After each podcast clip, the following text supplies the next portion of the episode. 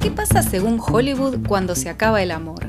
¿Cómo es el lado B del amor y el desamor en las películas? ¿Hay representaciones más realistas del amor y las relaciones en el cine? Les damos la bienvenida a una edición especial de Chick Flicks, un podcast sobre todo lo que el cine nos enseñó sobre el amor y el desamor en la pantalla grande. Mi nombre es Martina Stringa. Y yo soy Lucía Lloras. Y en este episodio nos vamos a centrar en una mirada más realista de Hollywood sobre las relaciones de pareja.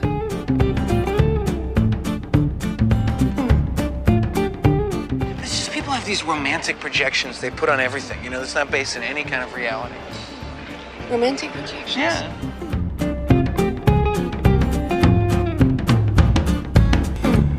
Contame, Lu, vos cómo, ¿qué experiencia tenés de, del festejo de San Valentín o el Día de los Enamorados? Oh, bueno, es muy loco. Yo creo que en, mi caso, ponele desde chica, eh, esto seguramente debe ser consecuencia de las pelis. ¿eh? Me parece que corresponde responsabilizarlas. No te digo que tenía una obsesión, pero sí que me ponía muy mal el día de San Valentín pasarlo sola, digamos, si no estaba en pareja. Pero esto te estoy hablando igual cuando tenía tipo 12, 13 años. O sea, me habían instalado como una especie de, de vacío al respecto del, del, día de San Valentín. Y de hecho después cuando de más grande estuve en pareja, pasó a ser un día que medio me hinchaba las pelotas. Te soy ah, sincera. Te, ¿Te sentías obligada a festejarlo? No desde ese lado, sino que capaz era un día que vos decías, uy, qué bueno, no sé, voy a ver a mi pareja. Y todos los lugares estaban hasta las manos, viste, no sé, querías ir a comer algo y no, tenías que hacer una reserva con ocho meses de anticipación. o, eh, no sé, de repente ese día era el menú especial de San Valentín que salía cuatro veces más de lo que salía a ir a comer cualquier otro día a ese lugar. Eh, y sí, me, me, desencanté un montón con eso. Como el día del amigo, ¿no? Que uno igual de, a veces sí. se termina juntando, pero decís, al, al, final terminamos en la misma vereda abriendo una cerveza barata porque no hay un solo lugar para, para, para conectar como seres humanos. Sí, totalmente, totalmente. Pero sí me pasó, por ejemplo, cuando esto, cuando era adolescente y, y no, no estaba de novia, yo la realidad es que estoy de novia desde muy chica. Eh, y sí me pasaba de, para tratar de, no sé, mitigar esta especie de, angustia instalada por Hollywood, me juntaba con amigas. Digamos, con amigas que también estuvieran solteras. Y sí, para, para pasar el rato, ¿no? Yo la verdad es que nunca le di ni la más mínima pelota. Eh, no sé si es porque yo soy, tengo un humor muy ácido o no, no sé, no sé, por algún motivo nunca, ni siquiera supe por qué realmente se celebra el día de San Valentín. Hasta el día de hoy es un, para mí es un, un interrogante. El día, el día del amigo y es el día de la primavera, todas esas cosas donde la gente se junta en picnics más numerosos, sí, eh, lo he festejado, pero tengo que reconocer que, que, que tengo una, tengo una, según Hollywood, tengo una deuda pendiente con... Algo que tendrás que, que, resolver, que transitar, ¿no? Un viaje que te deje una enseñanza para superar este trauma de, de San Valentín, ¿no? Sí. Pero para mí, un, una cosa acá, y viendo también, yo sé que para mucha gente es muy importante y de hecho siempre se plantea como a nivel de pareja esto o el de hacerle un regalo a la otra persona eh, o, o planificar, digo, como que muchas veces pareciera que tiene un estatus muy similar al de, no sé, un aniversario, ponele, de pareja. Y esto se ha ido construyendo eh, a través del cine, toda esta importancia. Si bien no pudimos encontrar muchas pelis en las cuales esta fecha en particular tuviera un rol importante en la trama, como sí pasaba, por ejemplo, con las comedias románticas navideñas, acá decidimos salirnos un poco y buscar películas que se corrieran de esta fantasía de evasión de la historia de amor. Así que, bueno, nobleza obliga, tenemos que avisar, Martu, que si para quien nos está escuchando, si está esperando un episodio de San Valentín, todo bonito y lleno de corazones y lleno de, de, cupidos, de angelitos, bueno, no es el capítulo. No, de hecho ni siquiera vamos a mencionar, o mencionar sí, pero ni siquiera vamos a hablar de la película San Valentín o el Día de los Enamorados, que es como una especie de copia barata a...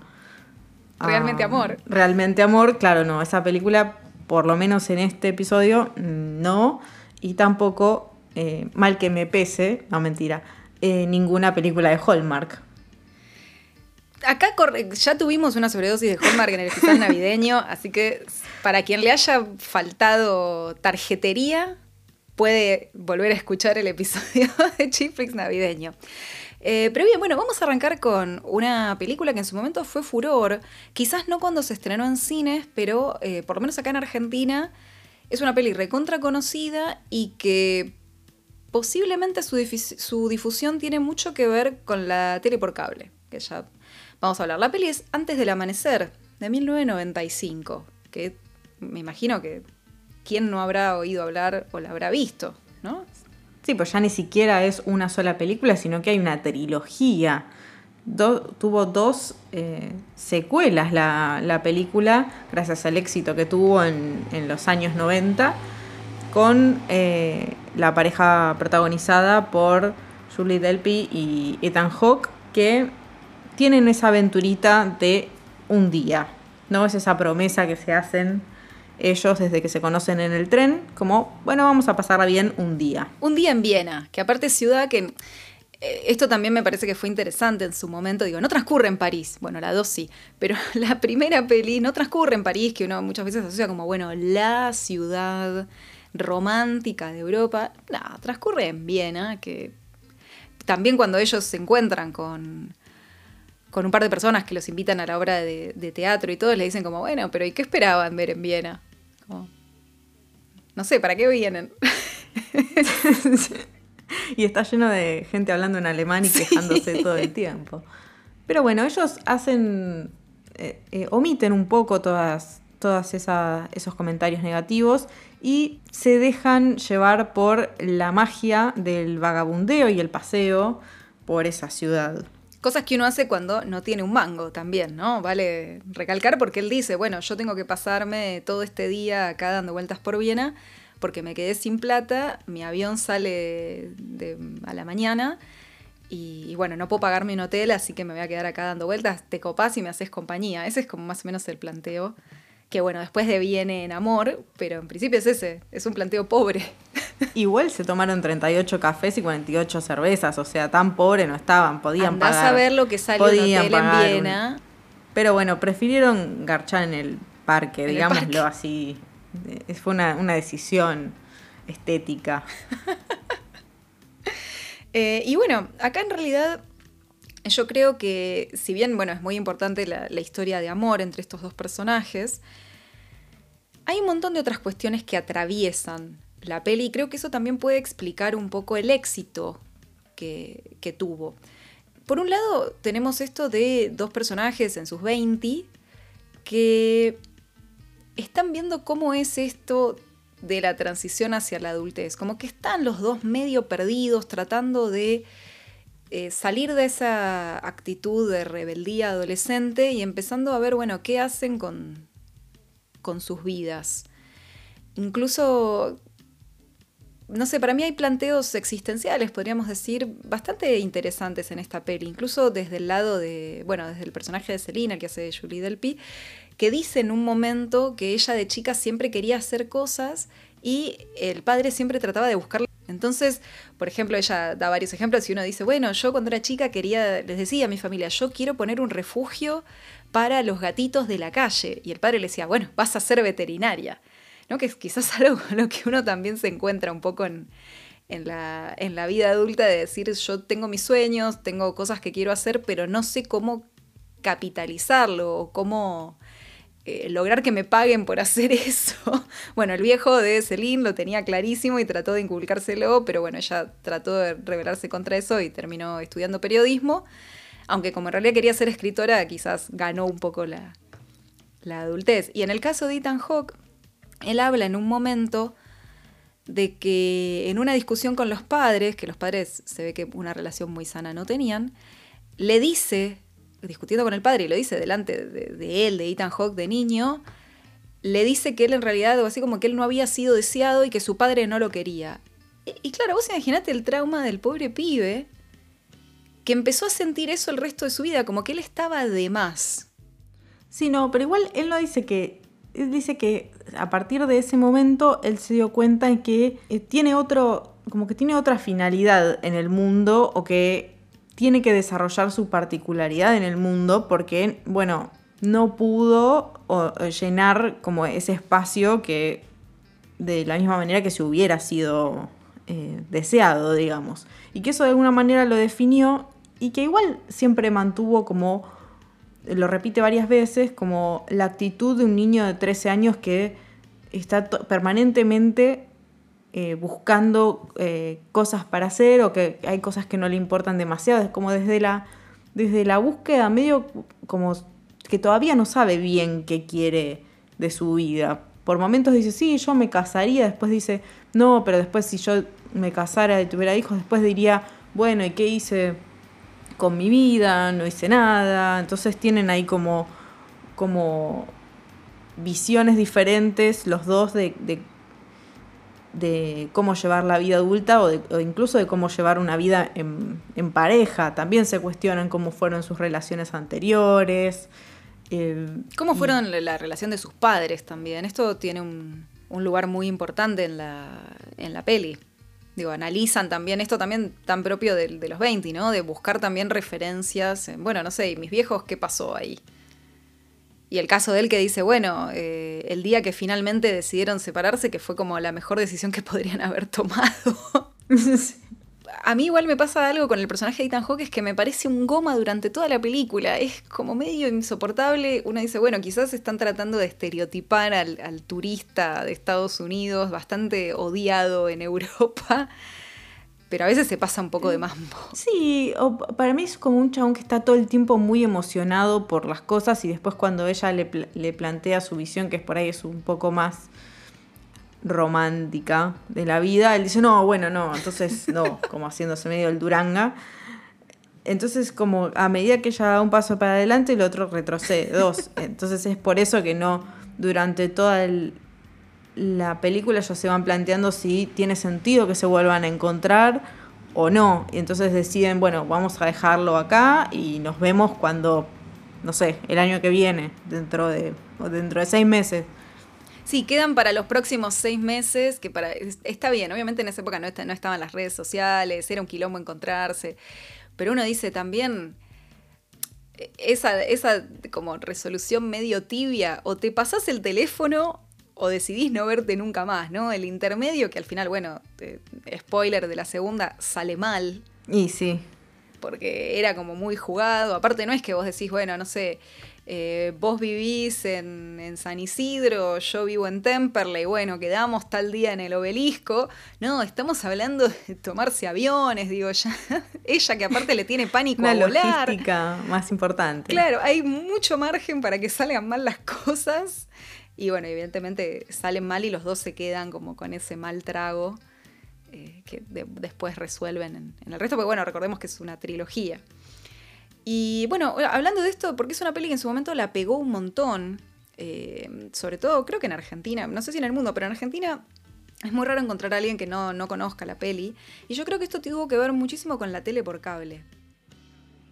Sí, y con los VHS también, el videoclub y ese tipo de, de- de películas que uno por ahí no, no pagaba una entrada para ver en el cine, pero si la daban en el cable o la tenías para alquilar, estaba ahí al alcance Sí, de tu mano. Había menos decisión, menos toma de decisión consciente del parte del espectador. Y a veces uno se comía cada garrón, pero hay veces en las cuales te encontrabas con sorpresas cinematográficas. Y eso estaba bueno, era una dinámica totalmente distinta a la de ahora en la cual uno elige, ¿no? Busca y, tiene que tomar una decisión, tanto sea de, de encontrar si la peli está en determinada plataforma o buscarla por izquierda. Eh, implica una acción, ¿no? Sí, yo creo que la diferencia de esta peli estuvo en que tiene. está determinada por esta, esta situación temporal, de que ellos saben que tienen. que, que se conocieron y que sienten la atracción, pero saben que esto eso va a quedar ahí. Entonces está muy determinada por la temporalidad y por ese final medio como agridulce, o sea, porque ellos eh, saben que se, se caen bien y que se conocieron así muy de golpe, pero que medio va a quedar todo en suspenso por el, por el bien de ambos en teoría. Entonces yo creo que eso fue lo que la hizo por ahí diferente a la mayoría de las películas que son más eh, chico conoce chica y terminan juntos. Y en el medio hay peripecias y, y otros eh, conflictos que surgen eh, a partir de algún tercero o, o algún impedimento. En este caso ellos están juntos el tiempo que saben que van a poder estar juntos. En el medio no surge. Sí, acá tenemos en realidad, es una película de chico conoce chica. Es chico conoce chica una hora y media. Sí, sí, claro, es, es el flechazo que dura un, un día, y digamos. te- sí tenemos, hay, hay algunos, digo, el conflicto principal que ellos tienen es contra el tiempo. Que se les termina, digamos, y ellos tienen que tratar de aprovecharlo lo más posible. Y después tenemos la aparición de algunos personajes que a ellos los ponen no necesariamente en conflicto, pero sí que dejan de manifiesto las posturas que tiene cada uno frente a la vida. Se me viene a la mente, por ejemplo, cuando aparece la, la divina, eh, que él dice todo el tiempo, no, esto es una estafa, te va a decir lo que querés oír. Y la divina sí, más o menos no le dice nada muy, muy novedoso, pero, pero lo bardea él y él se queda recaliente. Este, y bueno, y otros personajes y esto, y, la- y las visiones. Pero sí, es chico conoce chica una hora y media. Y bueno, y después se verá qué pasa, como que queda ahí.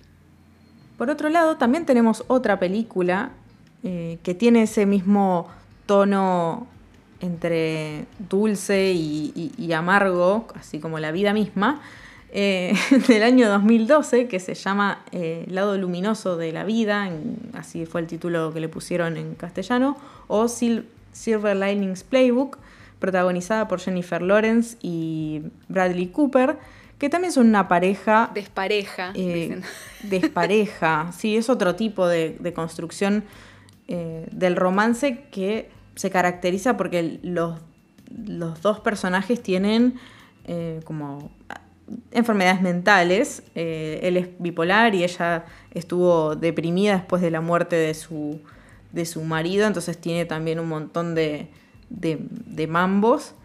Y se conocen en un momento de su vida donde se nota que necesitan Se conocen en sus eh, pozos.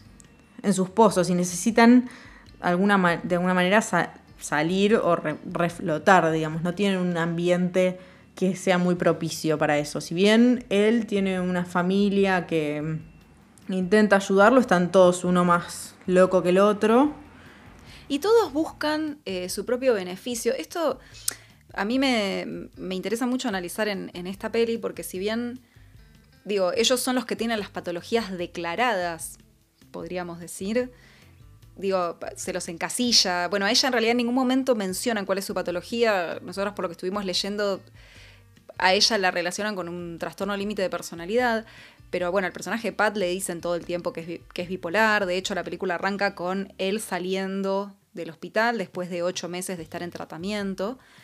Eh, pero el resto de la, de la familia también tienen sus mambos. Bueno, el, personaje del padre de él, que lo hace De Niro, tiene el trastorno obsesivo compulsivo. Y todos están buscando su propio beneficio. ¿sí? Por ejemplo, el personaje de De Niro dice que quiere pasar tiempo con él.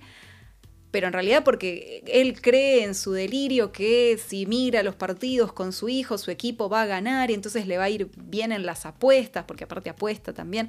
Entonces todos están buscando, ¿sí? Son personajes bastante egoístas y es como que las patologías de- del personaje de Patty el personaje de Tiffany, de, algún momento, de alguna manera los molestaran. Entonces quizás se pone en duda esto de, bueno, yo deseo que vos te recuperes, quizás no por un deseo genuino de amor, de que quiero que estés bien, sino como, bueno, porque yo no puedo lidiar con esta situación. Entonces, nada, recuperate y volvamos más o menos a una normalidad porque yo no, no sé qué hacer Sí. con esto. Y además hay un entendimiento por parte de esta, de esta pareja que al principio tienen un vínculo en el cual supuestamente ellos se van a intercambiar favores. Eh, él le pide a ella que le entregue una carta a su ex eh, a su mujer que están separados, y ella a cambio le dice, bueno, vos vas a ensayar conmigo para una muestra de baile, para un concurso de baile. Y entonces tienen ese vínculo en el que se van conociendo de, de a poco gracias a, gracias a esta situación. Y las veces que se muestran en público, que ellos van teniendo, eh, van interactuando con el resto de la gente, pareciera que la- el resto de la sociedad no, no termina de comprender eh, la situación verdaderamente por la que ellos atraviesan, como los miran, siempre mirándolos como bichos raros, Como a si él, fuera- a toda la familia. Como si fueran contagioso. Claro, un- uno de los vecinos tratando de hacer como una especie de documental sobre cómo son las enfermedades mentales, viste, todo muy metiche. y al final eh, en la hay una escena eh, en la que ellos dos están en un. están tomándose un té en un, en un diner y salen de ahí. Y la chica se, se encula y empieza a decir adelante de toda una fila de, de gente que está entrando al cine diciendo, ay, me está acosando, me está acosando, cuando sabe que llama la atención sobre una persona que ya la conoce toda la ciudad y que cada vez que pasa algo se lo llevan en cana al pibe. Sí, porque está como el loquito del barrio. Ya ahí, quedó encasillado. Cuando se sí. acerca la policía a, a agarrarlo al tipo que, que está en plena, en plena crisis, eh, ahí ella se da cuenta que, Que llegó muy lejos. que llegó muy lejos y que ella entiende eh, en algún punto la situación por la que está pasando el otro, que es muy similar a la suya. Sí, y aparte todo el tiempo a ella, bueno, también se la, se la encasilla y se la señala. Y de hecho le, le recalcan a él en un momento como, bueno, pero ¿qué haces juntándote con ella? Ella lo va a meter en problemas, ella está más loca que él. Como si todo fuera una competencia, ¿no? Claro, es una competencia de, de locura y nadie logra ver más allá de, de sus propias narices, porque también vemos la relación de pareja que tiene el amigo de él con, con la hermana de, de ella. Y te das cuenta que es una relación recontra tóxica, que él también dice, yo me siento ahorcado, me siento asfixiado por todas las exigencias de ella. Y acaban de tener, creo que acaban de tener una, una beba. Y, y como que el personaje de Bradley Cooper le dice como, bueno, pero vos tenés que hablar esto, esto es insostenible, no, pero yo no le puedo decir. Y lo ves al tipo que le está pasando realmente mal. Entonces uno dice, bueno, pará, y acá digo, ¿qui- ¿quién está más loco? ¿O quién tiene más dificultades para establecer un vínculo? Un vínculo sincero, un vínculo real, por decirlo de alguna manera. Entonces, a mí me, gusta eso, como que todo el tiempo te, te está corriendo los parámetros de lo que uno considera normal. Eso me parece un acierto de la peli. Y el amor, acá, digo, si bien existe una historia de amor, la película no, no se centra tanto en esa relación en sí, sino en el poder transformador y sanador que tiene esta relación para estos dos personajes. Sí, eso se puede ver reflejado en la escena de la, de la competencia de baile, donde ellos apenas rozan un 5 y se ponen todos a festejar porque para ellos dos es un logro haber podido comprometerse con algo y haber hecho algo, por más boludo que, que eso Algo fuera. por ellos. Algo por ellos. Algo, algo por ellos, porque está ahí la, la clave. También te muestran como que siempre vivieron quizás eh, en función de otros y realmente esta vez lo están haciendo por ellos. Bueno, y obviamente también por, por De Niro que hizo una apuesta fuertísima y lo engrampó al hijo con decir, mirá, tenés que bailar, tenés que sacarte por lo menos un 5, porque si no yo pierdo eh, toda la guita, el doble de la guita que tenía para poner el restaurante, que era el sueño de mi vida. O sea, encima lo ponen en una situación que yo no sé si es muy conveniente poner a una persona que está en una situación límite con ese nivel de presión. Pero bueno, todo termina bien. Igual termina bien hasta ahí. A mí me pasa con esta película que, que digo, esto es una bomba de tiempo. Digo, todo bien, muy lindo, termina con el beso, hacemos, nos alejamos, viste, un traveling out, todo hermoso. Y uno dice, esta en la primera discusión incendian la casa. O sea, no sé qué tan bueno es este Sí. final. Pero bueno, aparentemente encontraron cierta comodidad y cierta felicidad en uno en el Y cierta otro. afinidad, ponele, con la otra persona. Pero sí, ahí va a haber mucha terapia, mucha terapia, mucha terapia o mucho bardo. O un poco de ambas, como en la vida. Sí, o como en Blue Valentine. Otra película incendiaria con respecto al amor, que en su momento, eh, bueno, es un poquito anterior, es de 2010, y es una peli sobre el desamor. Es una peli sobre... Para mí es, es trata de explicar, creo yo, algo que hemos escuchado muchas veces, o quizás yo lo he escuchado mucho por mi padre, que es un cínico con respecto al amor, de pensar en esta situación cuando vos te levantás un día y mirás a tu lado, digamos, a tu pareja en la cama y decís, esta persona yo no la conozco, ¿quién es? ¿No? Y creo que Blue Valentine explora el, el proceso hasta llegar a ese momento. Claro, porque si bien podemos reconocer que hay como un, un, tiempo base, o sea, un espacio y un tiempo en el cual se desarrolla la historia actual, que es la historia de la separación de la pareja, o la historia donde llegan como al punto, a como un clímax, pero en el que se dan cuenta que ya no va más. Y por otro lado, la trama que te muestra cómo se fueron conociendo hasta llegar al casamiento. Entonces tenés dos pelis en una. dos pelis en una y un poco te vas dando cuenta de los, si bien hay mucho contraste, porque ellos se, se conocen así, como todas las escenas en las que la pareja de Ryan Gosling y Michelle Williams se conocen, es como, tienen como escenas así súper de encuentros en la calle que se ponen a bailar y a cantar y a tocar el ukelele y todo así como muy, todo muy cute y, el, pibe que lo, caga trompadas el, el, ex de ella y él igual eh, va a buscarla y todo. Después tiene como mucho contraste con, el momento actual de la, de la, pareja, que está, viven en situación, una situación económica bastante... Límite. Eh, límite, aparentemente. Tienen, sufren la muerte del perro, están con la nena ahí. Eh, que ya, ya parecen hartos, o sea, no, no se pueden hablar que se sacan chispas y es como un ambiente muy denso. Muy, muy denso, muy tóxico.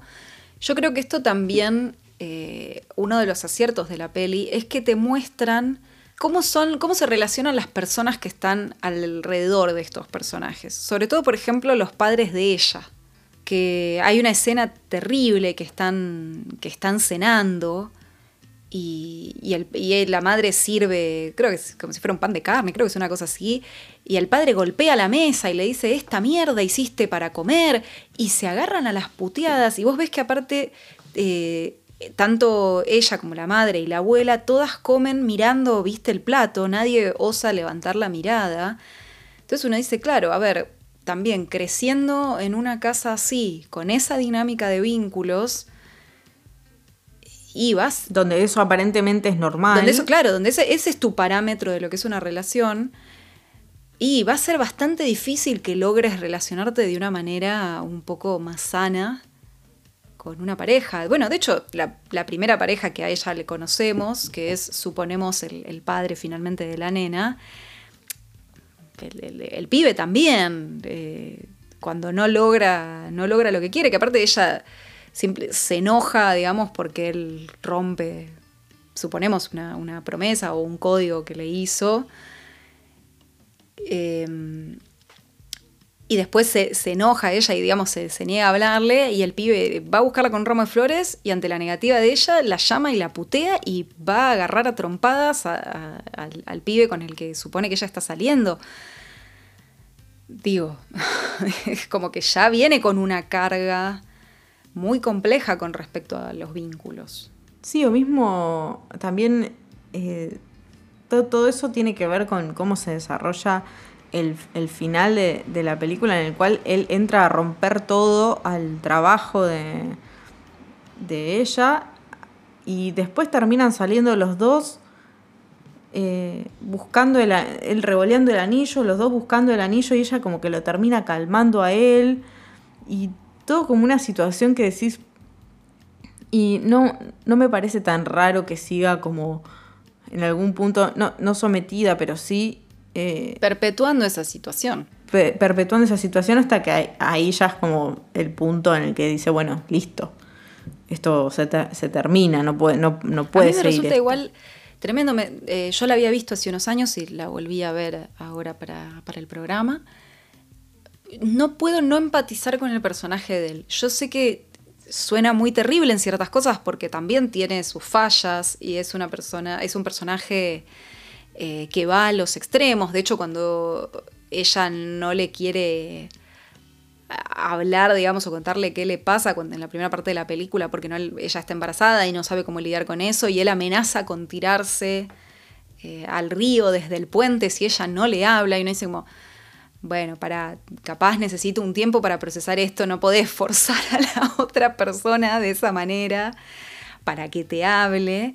Eh, digo, parece un, personaje con ciertas limitaciones en lo emocional, pero que se la juega todo el tiempo. De hecho, él dice como varias veces, mirá, yo no era la vida que yo esperaba, yo no, no quería formar una familia, no quería casarme, no quería tener hijos.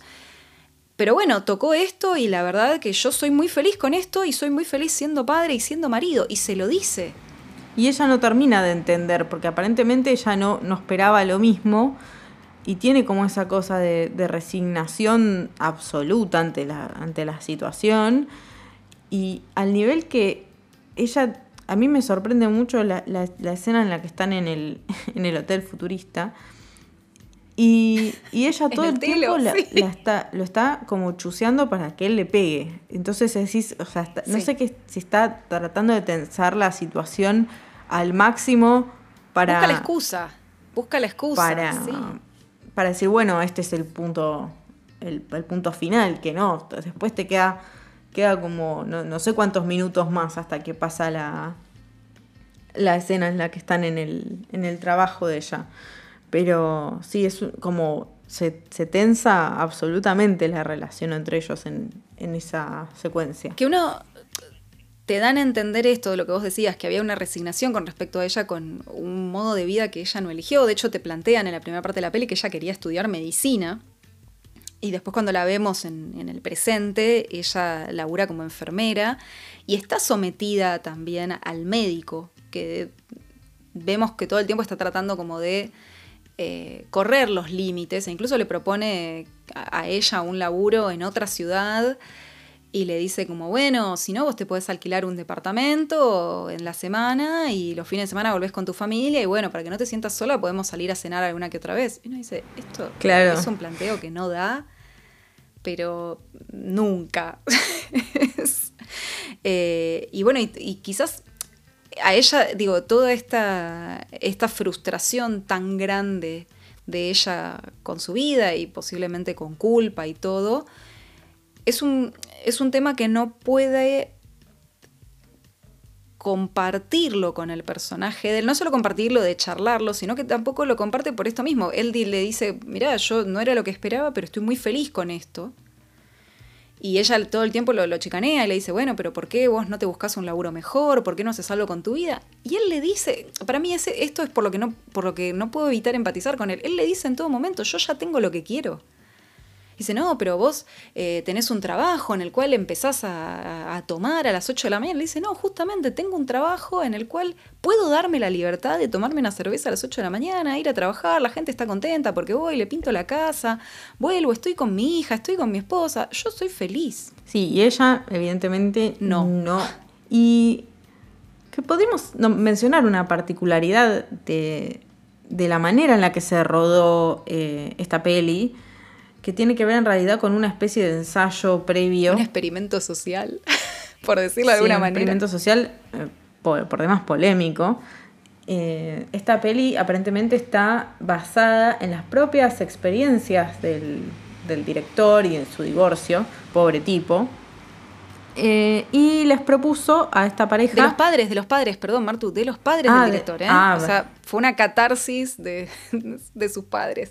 Sí. y este, le propuso a las parejas de actores en la vida real que convivieran en una casucha como Sus personajes. como, el- como sus personajes, con el sueldo de sus personajes y con el trabajo de sus personajes. Y haciendo todas las cosas de la casa, ¿no? Yendo al súper, limpiando, haciendo la comida, digo, haciéndose cargo realmente de esa realidad. Con la finalidad de que se retratara 100% ese desgaste que finalmente se ve reflejado en la, en la peli. Creo que aparte el, el salario era algo así como que decían en ese momento como 200 dólares. O sea, era como estaban muy al límite de verdad. Y esto también como para pensar, ¿no? Eh, ¿El amor solo funciona con plata? Digo, también re- recuperando esta, esta línea de- del San Valentín como día festivo y de los regalos y del salir a cenar y todo. Digo, está bien, cuando tenés plata, buenísimo, salís al restaurante caro, te regalás los bombones, todo. Ahora, ¿qué pasa cuando no hay un mango? ¿Se, se sostiene el amor? Y Digo, cuando no hay un mango vas al hotel futurista del, del bono, que, del vale que te regalaron, qué sé yo. Que aparte, ¿de dónde salió ese vale? ¿No? Es medio extraño. ¿Qué te lo regala? No sé. Se la regala a él la empresa para la que labura pintando. No sé, es muy extraño. Como tomá este vale de telo, te, te puedes ir al telo futurista o al otro que le dicen no sé qué de Cupido.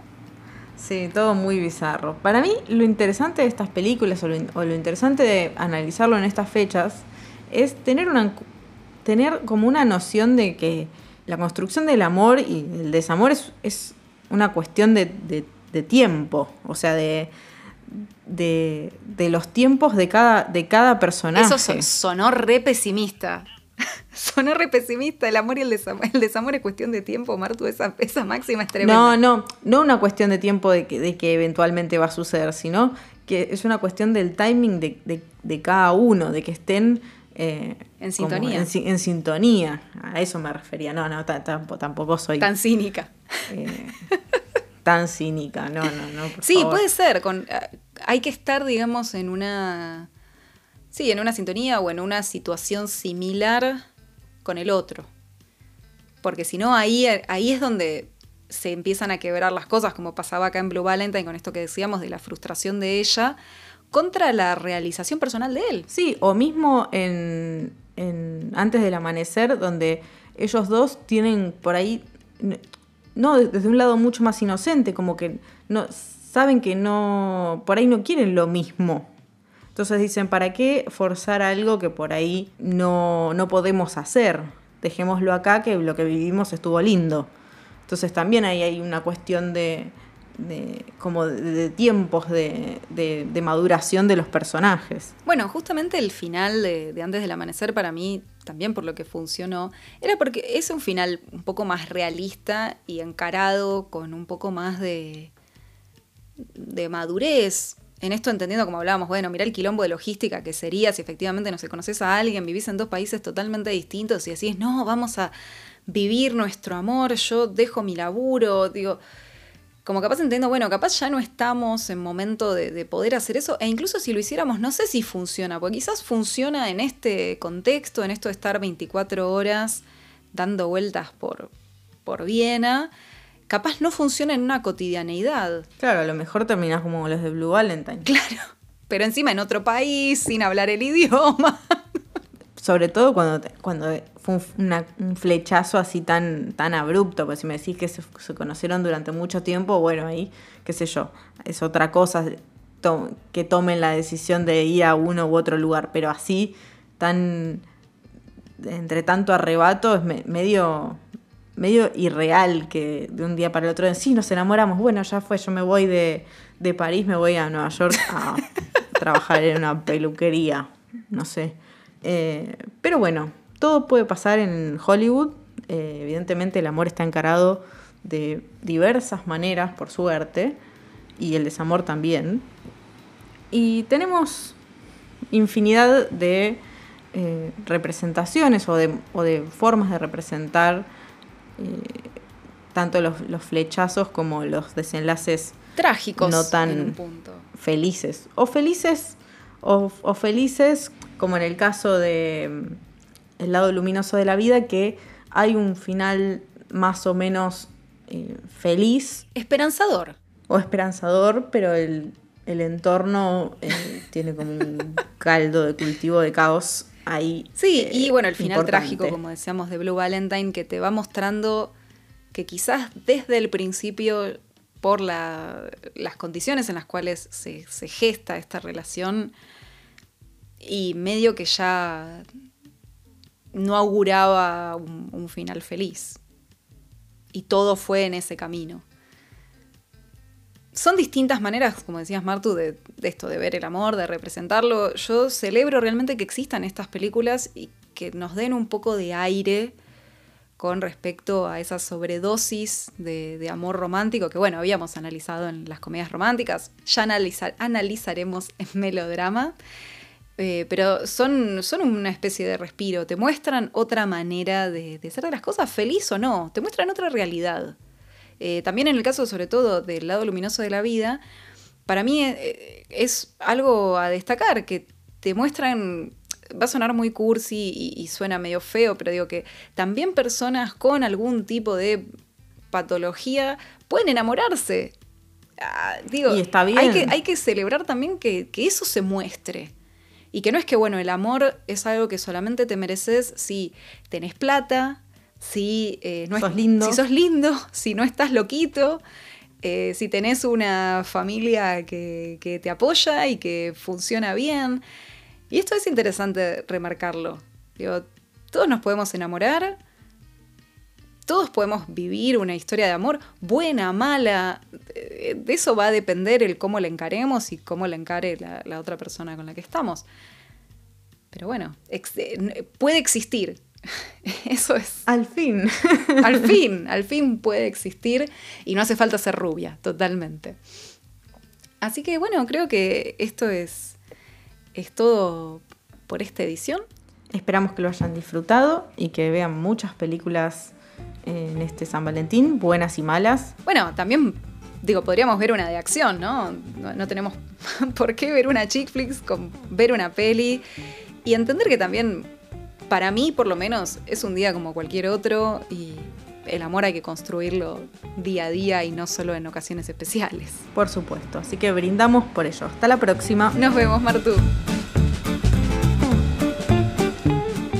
Este programa fue grabado por Vera Contenidos. La conducción estuvo a cargo de Lucía Lloras y Martina Stringa. La producción edición por Nania Balsa. Búscanos en Instagram como arroba chickflix.podcast y entérate de todos los contenidos de Vera en veracontenidos.com.